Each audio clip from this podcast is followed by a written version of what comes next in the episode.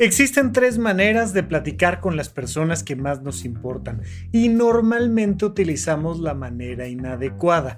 Así es que vamos a platicar el día de hoy en supracortical de cuáles son las maneras en las que podemos dialogar, platicar, tener una buena comunicación. Todos sabemos que una buena relación de pareja requiere de una buena comunicación. Pero ¿qué opciones de comunicación tenemos? Todos sabemos que tener un buen acompañamiento con nuestros hijos requiere de una buena comunicación. Pero ¿qué significa tener una buena comunicación? Vamos a platicarlo el día de hoy aquí en Supracortical. Supracortical. Supracortical. Supracortical. Con el médico psiquiatra Rafael López. Síguelo en todas las redes como arroba Rafa Rufus.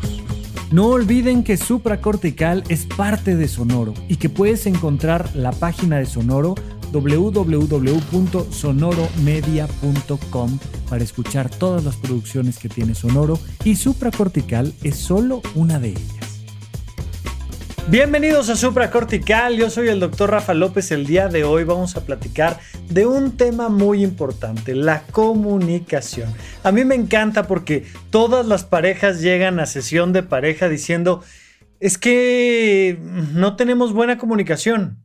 Ok, ¿Y cómo sabes que no tienes buena comunicación? ¿Qué parámetros utilizas y cuáles son las maneras habituales en las que ustedes se comunican? Vamos a platicar un poquito de eso el día de hoy, pero sobre todo en el entendido de que comunicación no es hablar por hablar. Me encanta porque las parejas sienten así que si se quedan callados, pues es que no tenemos comunicación. No, ya sabes, vas en el auto y pasan 10 minutos y nadie ha dicho nada y es de, pues algo, dime, o sea, que, que se sienta que hay comunicación. Eso no es la comunicación. La comunicación es la capacidad que tenemos de compartir nuestros pensamientos, de compartir nuestras emociones y de compartir las acciones que vamos tomando en el día a día. Y lo podemos platicar en pasado, en presente, en futuro. Hay un montón de cosas que platicar entre dos personas. Mientras más intimidad compartida existe, más capacidad tenemos para comunicarnos.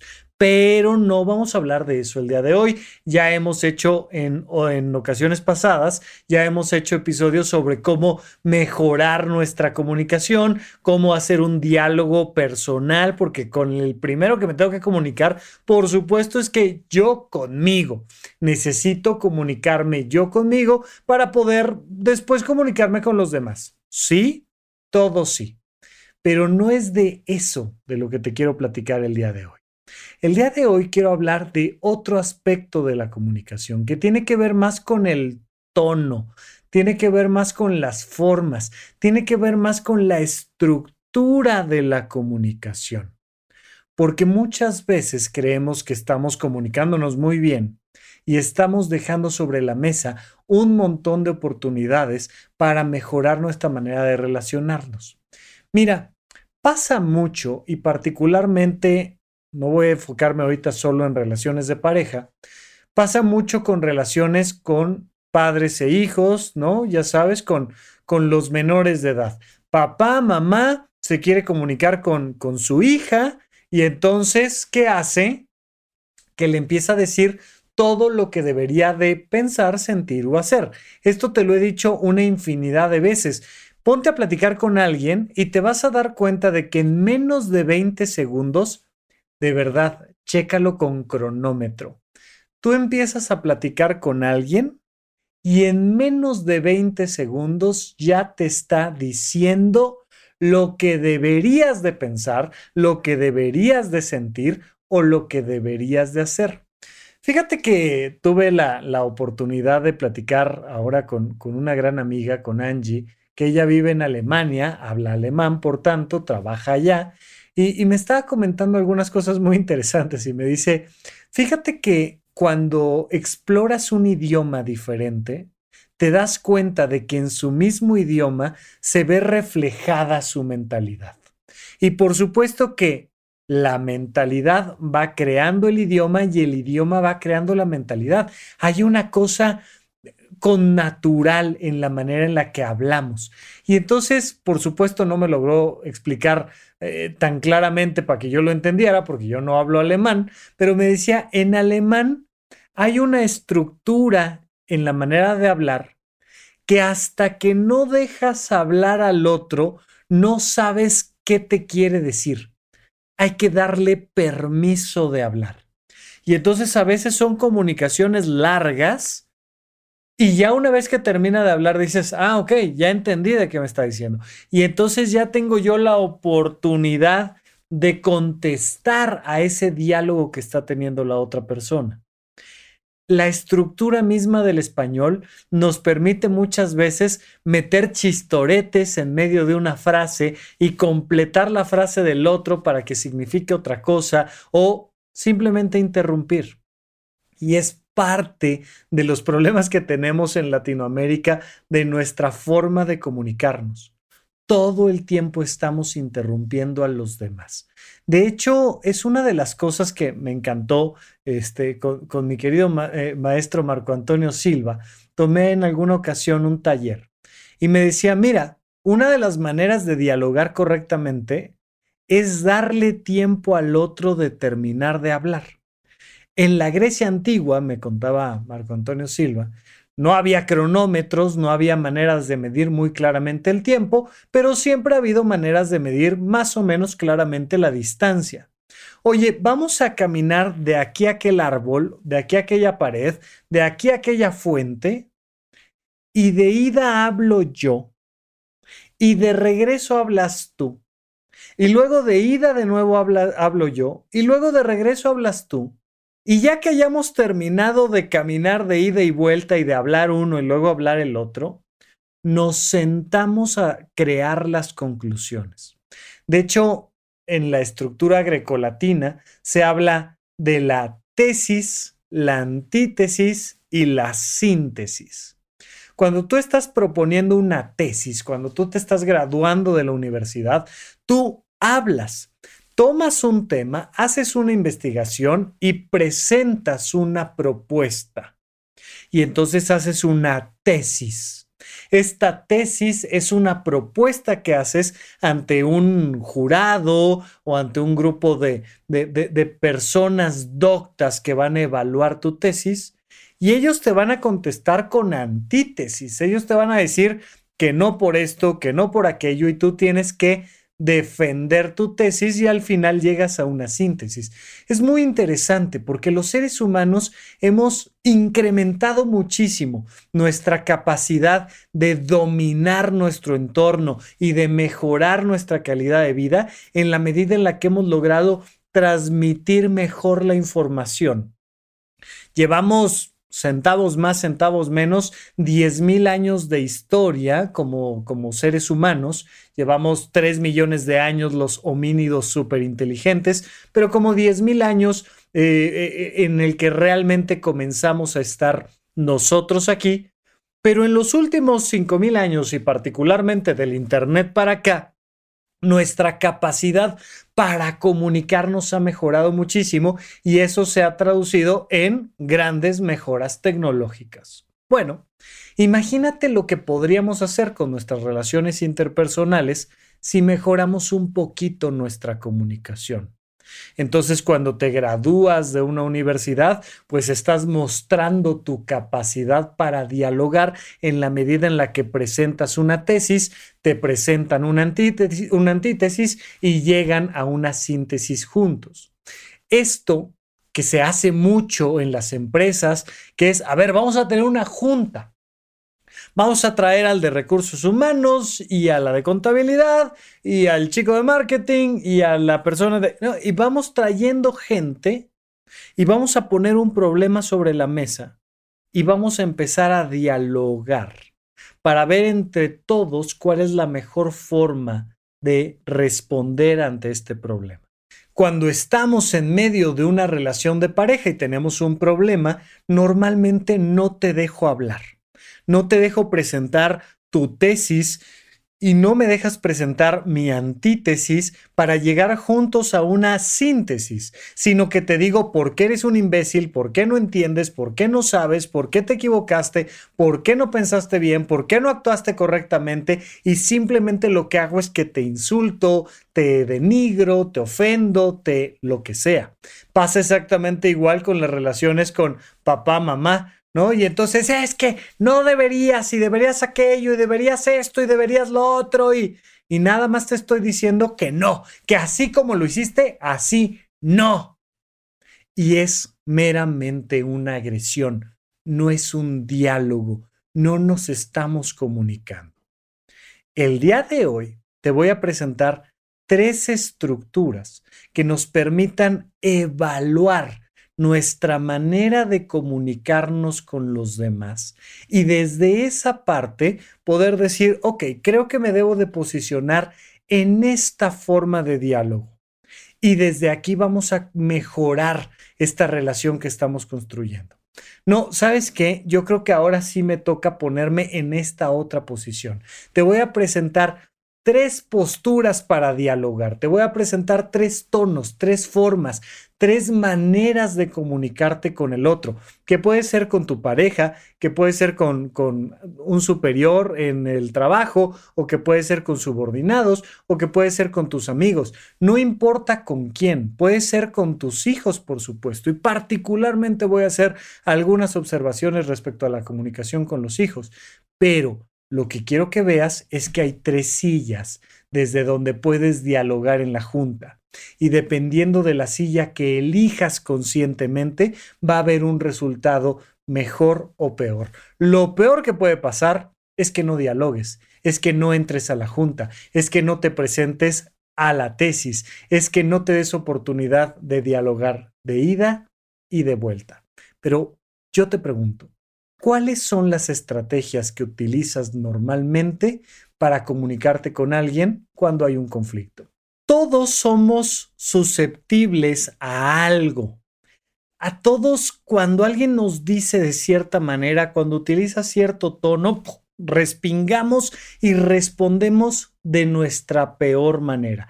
¿Cuál es tu peor forma de dialogar con los demás? ¿Cuál es tu peor forma de dialogar con tus hijos o con tu pareja o con tus amigos? Estoy seguro que tienes más de un ejemplo, que te ha pasado en alguna ocasión que estés este, en una fiesta y de repente alguien por ahí te echa un comentario inadecuado y a lo mejor respondes con agresividad o con sarcasmo o te quedas callada y ya no, no dices nada o te quedas callado y entonces simplemente pones jeta. ¿Cuál es tu peor manera de dialogar y de comunicarte? Tenla muy clara porque no es algo más que una misma escena que se repite y se repite y se repite y muchas veces se repite y a veces ya ni te das cuenta y te parece como una cosa correcta y obvia y de hecho como imposible de solucionar. Simple y sencillamente me ofendió y ya, pero no me doy cuenta de me ofendió, me pegó en esta parte emocional mía yo respondí de esta forma y se generaron más conflictos por mi respuesta. No solo por lo que me dijo, sino por cómo contesté. Se están creando más problemas con mi pareja. Me ha tocado N cantidad de veces en terapia de pareja decirles, mira, observa cómo la, la escena se vuelve a repetir. Alguien comenta una cosa, el otro trata de especificar, y luego de nuevo la otra persona se pone sarcástica y ahora el otro se enoja y entonces el otro también se enoja y se empiezan a gritar y terminan aventándose los platos y al bebé y todo lo demás. Y los dejas pasar tantito en la, en la terapia de pareja y luego, ¡boom!, renace. Otra vez, ahora el tema es otro, pero se vuelve a presentar exactamente la misma escena alguien dice algo, el otro especifica, el otro se pone sarcástico, luego alguien ya se enojó y luego el otro se enoja más y terminan aventándose al bebé. Y vuelve a pasar, y vuelve a pasar, y vuelve a pasar. Si logramos ser conscientes de nuestros errores en nuestro proceso de comunicación, podemos empezar a cambiarlos. Simplemente comunícate diferente. Pero hoy te quiero presentar estas tres maneras de comunicarte y la primera, muy clara, muy habitual, pero no necesariamente la mejor, esa silla, esa postura, ese tono, se llama ser un maestro, ser catedrático. Es la silla catedrática. Y entonces en esta silla catedrática, yo te enseño a ti. ¿Es bueno?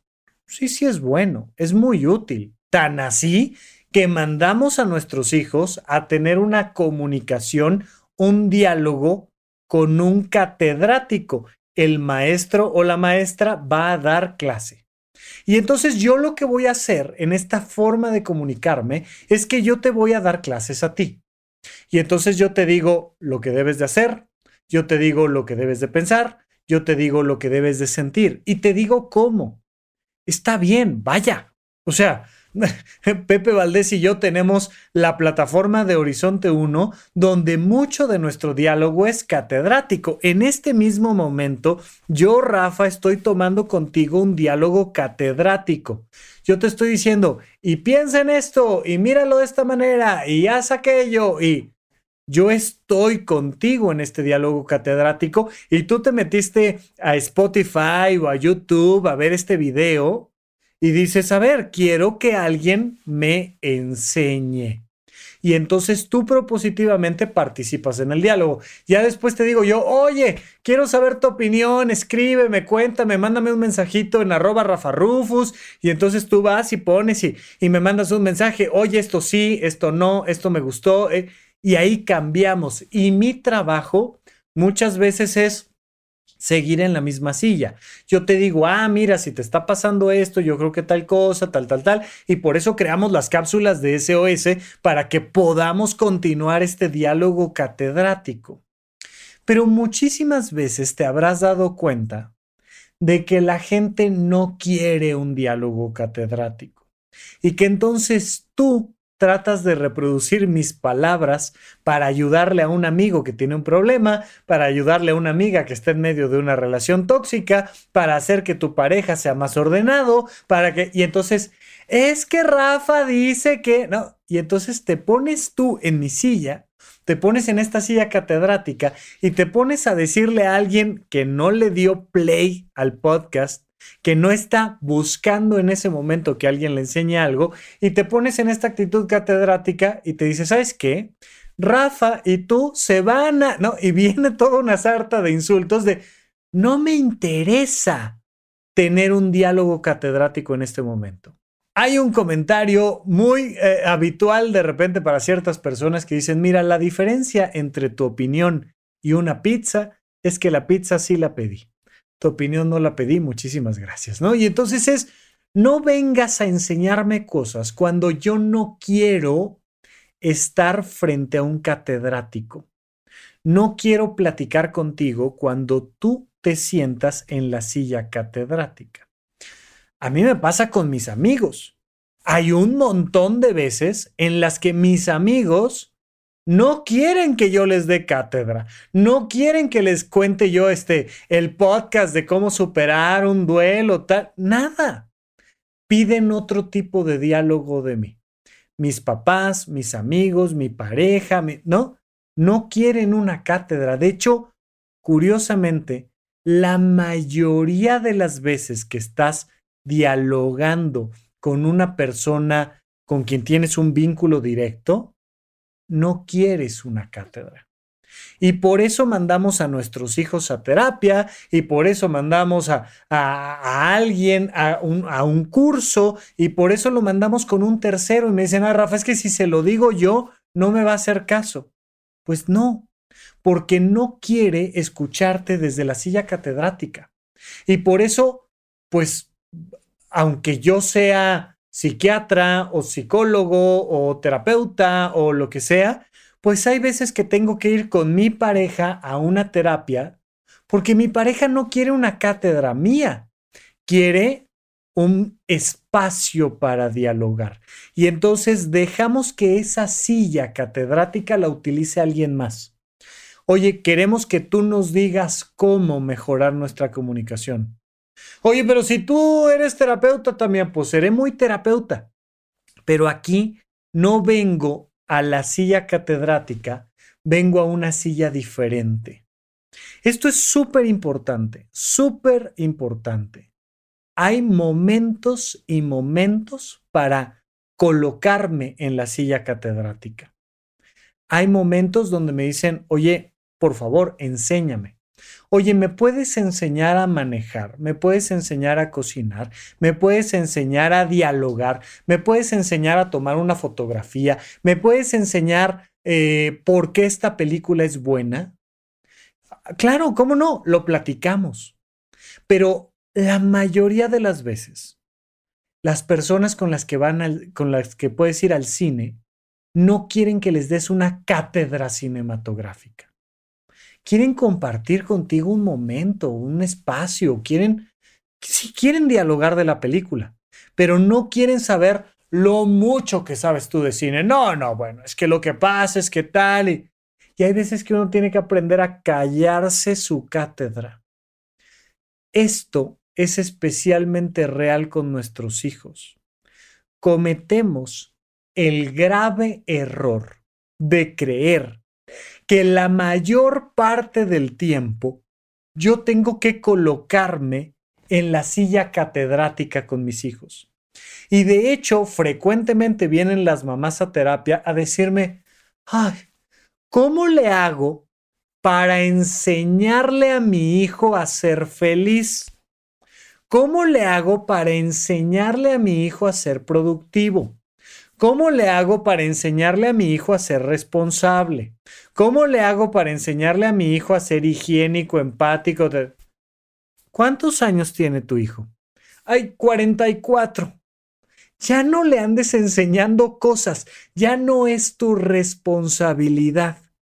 Mientras más pequeños son nuestros hijos, nuestras hijas, más espacio hay para la cátedra. Pero aun cuando son muy pequeños, mi recomendación es no te sientes todo el tiempo en la silla catedrática. Y te digo cómo comer, y te digo cómo agarrar el vaso, y te digo a qué hora salir, y te digo cómo eh, ahorrar, y te, y te digo, y te digo, y te digo, y te digo, y te digo, y te digo, y luego te hago examen, y luego te repruebo, y luego te castigo, y porque yo ya te dije que esto se hace de tal manera, y yo ya te dije que esto se piensa así, y yo ya te dije, y yo ya te dije, y yo ya te dije, y yo ya te dije. Y no es lo más recomendable. Aún con niños de tres años, aún con niños de cinco años, aún con niños de diez años, la recomendación es no estar todo el tiempo posicionándote en la silla catedrática. Hay otras dos opciones. ¿Cuáles crees que sean? ¿Qué otras opciones tenemos para dialogar con alguien? Porque si tengo un problema con mi pareja, lo que quiero es decirle lo que hizo mal y cómo lo debe de hacer bien y ya, ¿no? Eh, a eso le llamamos comunicación en pareja. Mira, esto que hiciste, no lo hagas. Está mal, hazlo así. Oye, si ya se lo dije, tenemos una buena comunicación, yo ya le dije lo que quiero de él, yo ya le dije lo que quiero de ella. Así es que, por favor, lo único que toca es que lo haga. ¿Sabes para qué venimos a terapia de pareja? Para que eso que yo ya le dije, se lo digas tú y entonces haga caso y ahora sí lo haga. No, Estamos mal posicionados en el discurso. Es muy bueno, la cátedra es muy positiva cuando la otra persona quiere cátedra. Y cuando el alumno está listo, el maestro aparece. Esta es una frase de la filosofía oriental que nos sirve muchísimo. Cuando el alumno está listo. Pero hay otras cosas que tenemos que hacer antes para que el alumno esté listo. Y cuando el alumno entonces ya está disponible, normalmente él, se acerca y va y dice, maestro, quiero aprender, tengo una duda, ¿me puedes ayudar con esto? ¿Cuándo te he mandado yo un mensaje a ti para enseñarte algo que no me preguntaste? ¿Me quieres preguntar algo? Me escribes tú. Pero entonces tú ya me dices, Rafa, hazme un favor posiciónate en una silla catedrática y contéstame esta pregunta que tengo. Pero yo no me voy a meter a tu casa, yo no te mando un mensaje a ti para decirte, hola, oye, tengo que enseñarte una cosa. Entonces, ¿por qué con nuestros hijos, con nuestra pareja o con nuestros amigos, si nos ponemos a darles cátedra antes de que pregunten? Deja que el alumno esté listo. Cuando el alumno está listo, el maestro aparece. Aunque lo tengas enfrente, no tiene por qué posicionarse en su papel de maestro si no haces una pregunta. Pero vamos a un pequeño corte y vamos a analizar otras dos maneras de dialogar con las personas. Antes de continuar, quiero recordarte que Supracortical está teniendo algunos cambios pensando en acercarnos más a ti y ayudarte aún más a que eleves tu calidad de vida y mejores tu salud mental. Lo primero es que el episodio clásico de Supracortical, que normalmente publicábamos los viernes, va a seguir existiendo, pero ahora los miércoles. Los días lunes vamos a comenzar con las cápsulas mentales. Pequeños highlights, pequeños resúmenes que nos van a recordar los elementos importantes para mantener nuestra calidad de vida.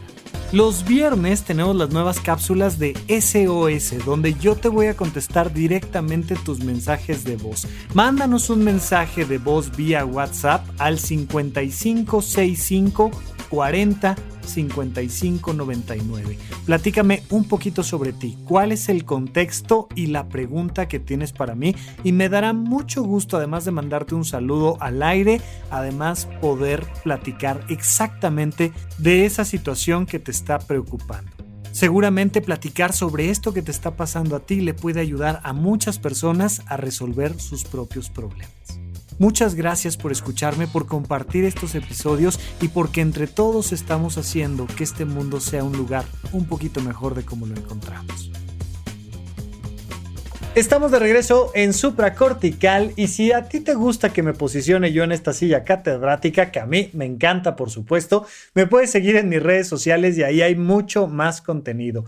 Estamos en Instagram, en TikTok, en Twitter como arroba rafarrufos con doble R en medio y de hecho este episodio lo puedes encontrar en cualquier lugar donde escuches podcast, pero además también lo puedes encontrar en su formato de video en YouTube. Ahora, si de verdad, de verdad te quieres adentrar al conocimiento de uno mismo, ahí están mis cursos de el conocimiento de uno mismo, de finanzas personales en horizonte1.com. En esta plataforma, por una suscripción mensual, tienes los cursos grabados, las sesiones de Zoom, este, donde podemos platicar virtualmente y también tenemos cada vez más actividades presenciales, así es que no te lo pierdas. Mientras tanto, vamos a seguir hablando de otras maneras de comunicarnos. La otra manera evidente de comunicarnos se llama ser un alumno. Nos vamos a posicionar en una silla de aprendizaje. Ya no es la silla catedrática, es la silla de aprendizaje. Y fíjate en esto, muchísimas veces es una excelente postura nos marca una posibilidad de tener un diálogo más humilde. Cuando te das la oportunidad de aprender del otro, difícilmente es algo malo para ti. Y muchas veces le mandas un mensaje a la otra persona de que te importa. Y entonces decir, oye, ¿me ayudas? ¿Me enseñas? ¿Me explicas? Es una gran opción. La soberbia implica jamás bajarse de la silla catedrática, mientras que la humildad en su mejor acepción implica saberse sentar en la silla del alumno. Decir, ok, ¿qué me puede enseñar alguien más? Y todo el mundo te puede enseñar. Ahora es más que evidente. Antes la brecha generacional era muy complicada de romper, pero ahora con la tecnología más de una vez es de, mi amor, me, me, resuelves aquí este tema con el correo electrónico porque tú que tienes 10 años sí le entiendes y yo que tengo 50 no le entiendo. Entonces, échame la mano con el celular, con el correo, con el...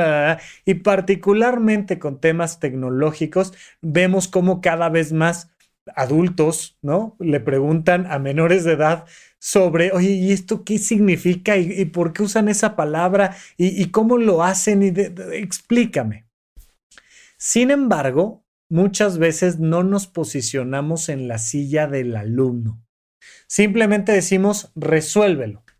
Y yo estoy dando una indicación, esto hazlo, que el celular haga tal cosa y te estoy ordenando que me resuelvas un problema, pero no estoy aprendiendo de ti.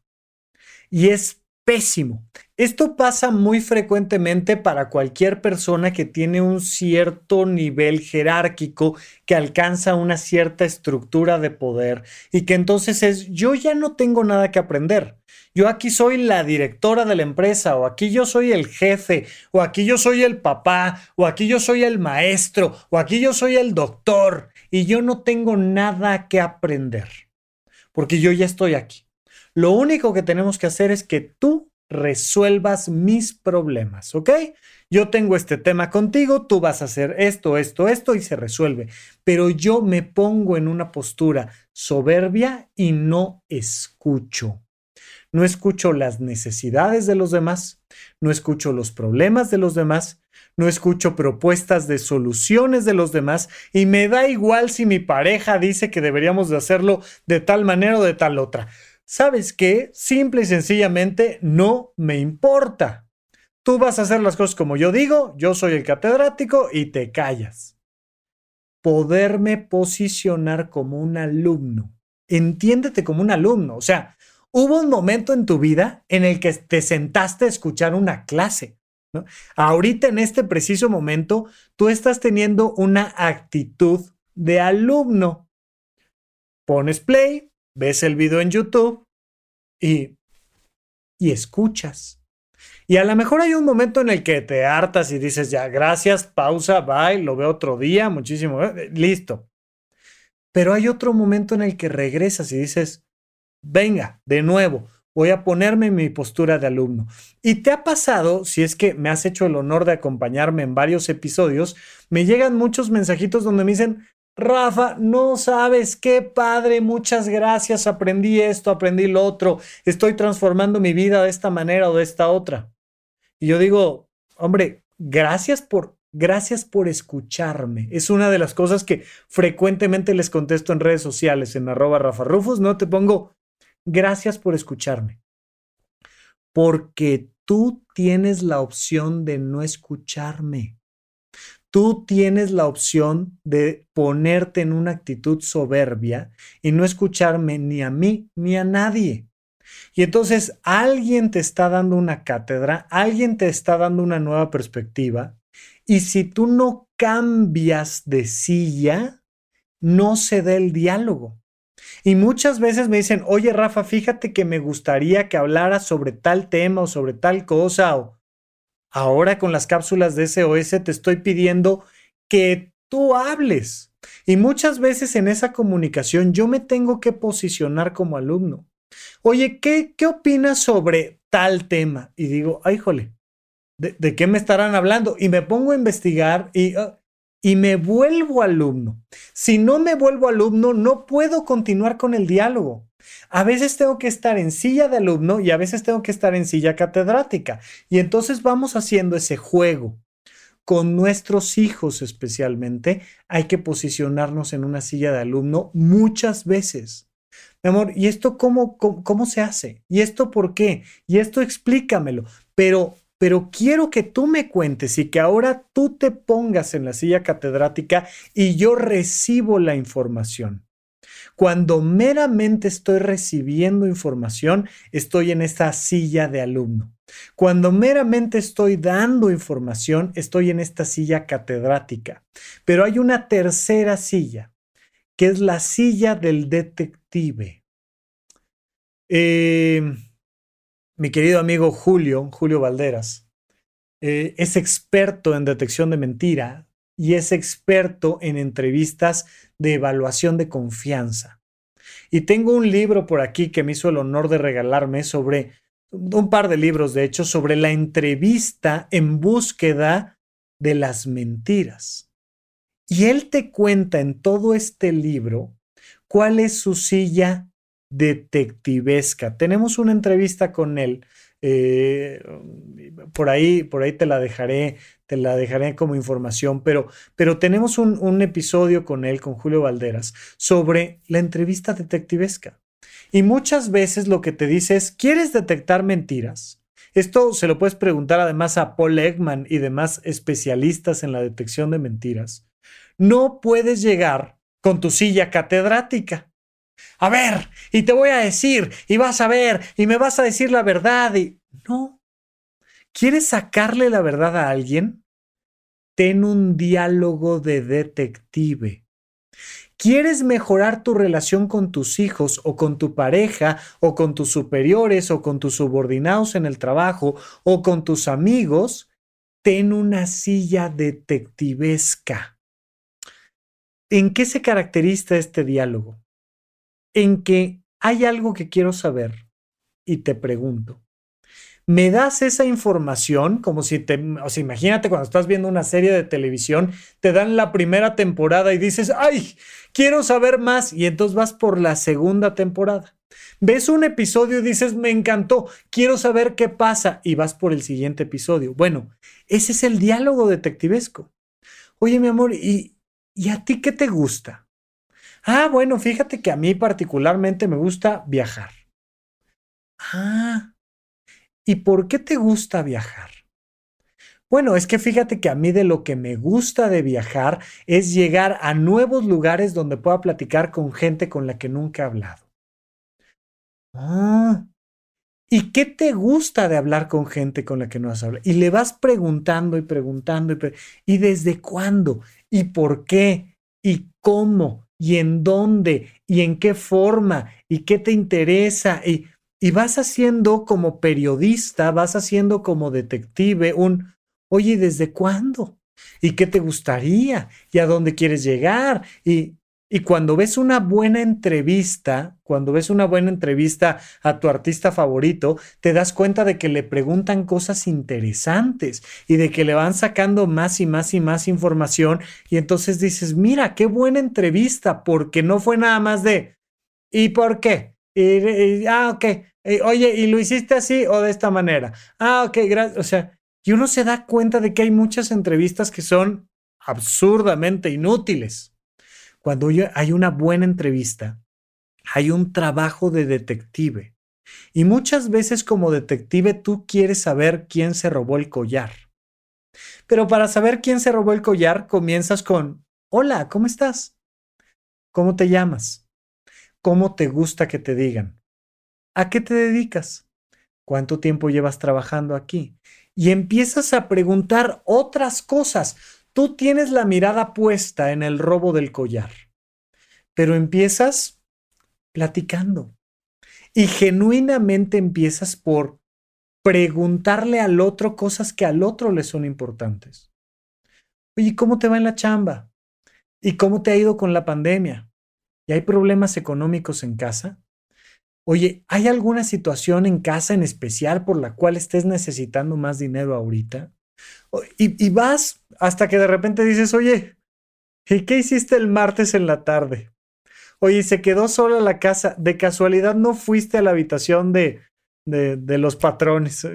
Oye, y, empiezas a, a acorralar al otro hasta que te dices, la verdad es que sí fui yo, agarré el collar, lo necesito porque estoy pasando esto en casa, tal.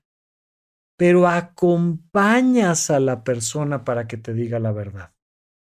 ¿Quieres que tu pareja te diga la verdad? No te pongas en una postura catedrática y acusadora.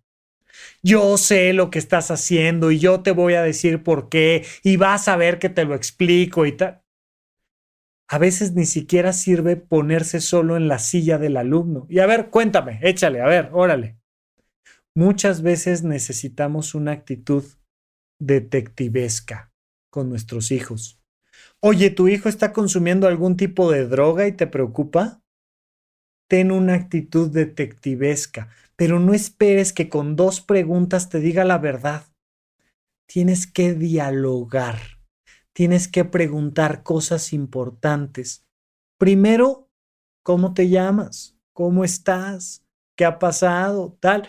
Pero te puedes llevar varias entrevistas antes de hacer la pregunta de, oye, ¿y qué estás consumiendo y por qué?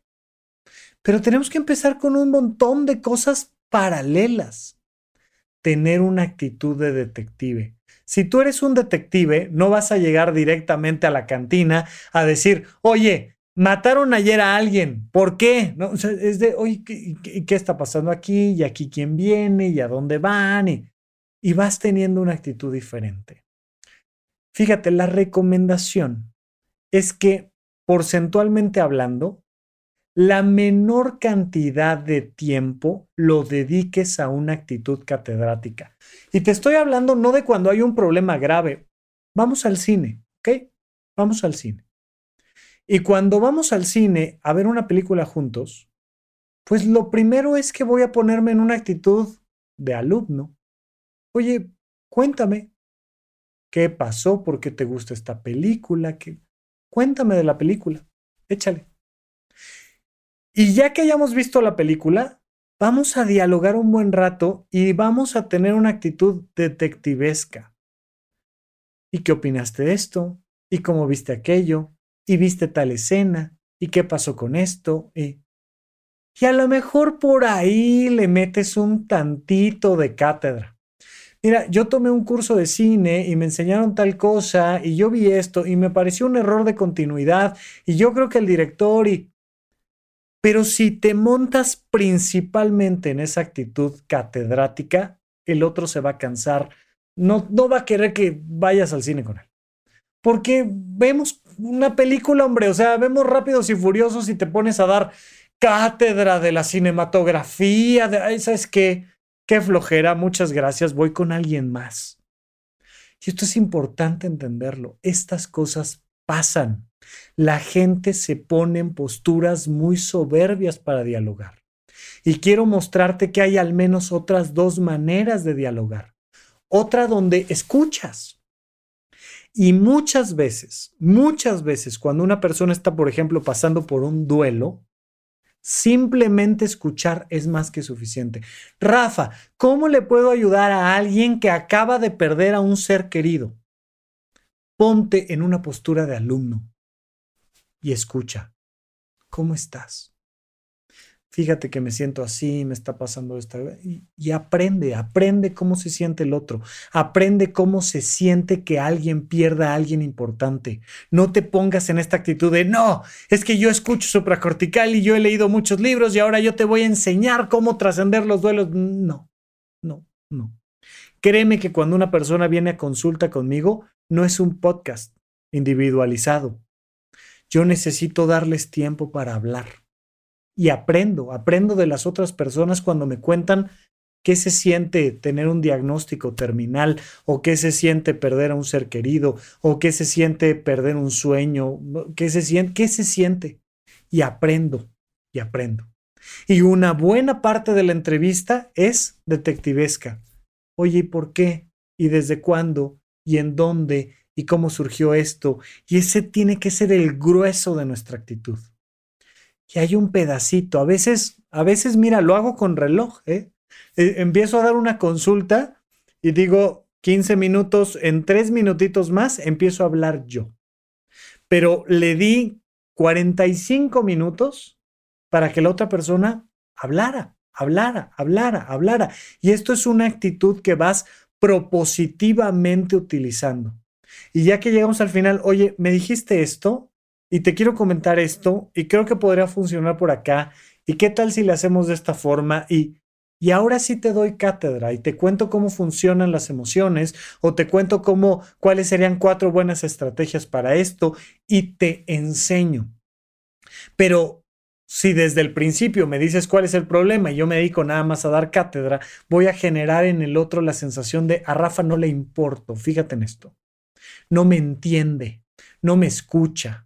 Y es justamente una de las cosas que le critican más a los doctores desde hace años. Es que llego y yo voy diciendo tres, cuatro cosas y el otro va escribiendo la receta y me dice, tómate esto y ya. Y una actitud completamente soberbia.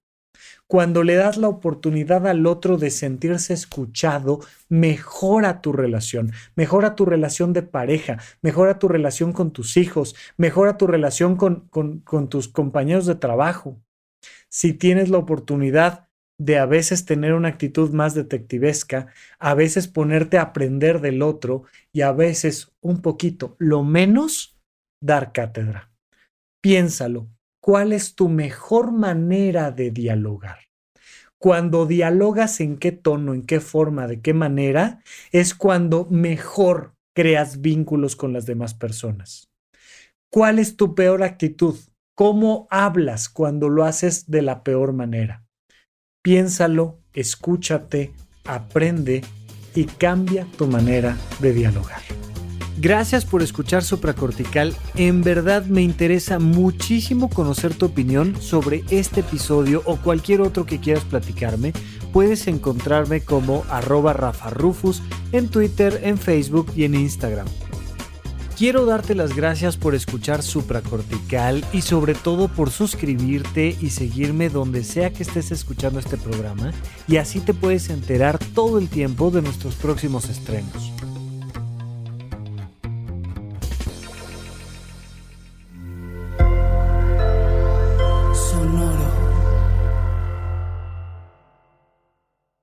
¿Te preocupas por tu familia? Entonces, ¿por qué darles solo huevos ordinarios cuando pueden disfrutar de lo mejor? Egglands Best, los únicos huevos con ese delicioso sabor fresco de granja, además de la mejor nutrición, como 6 veces más vitamina D, 10 veces más vitamina E y 25% menos de grasa saturada que los huevos regulares, además de muchos otros nutrientes importantes. Así que, dales los mejores huevos. Egglands Best, mejor sabor, mejor nutrición, mejores huevos.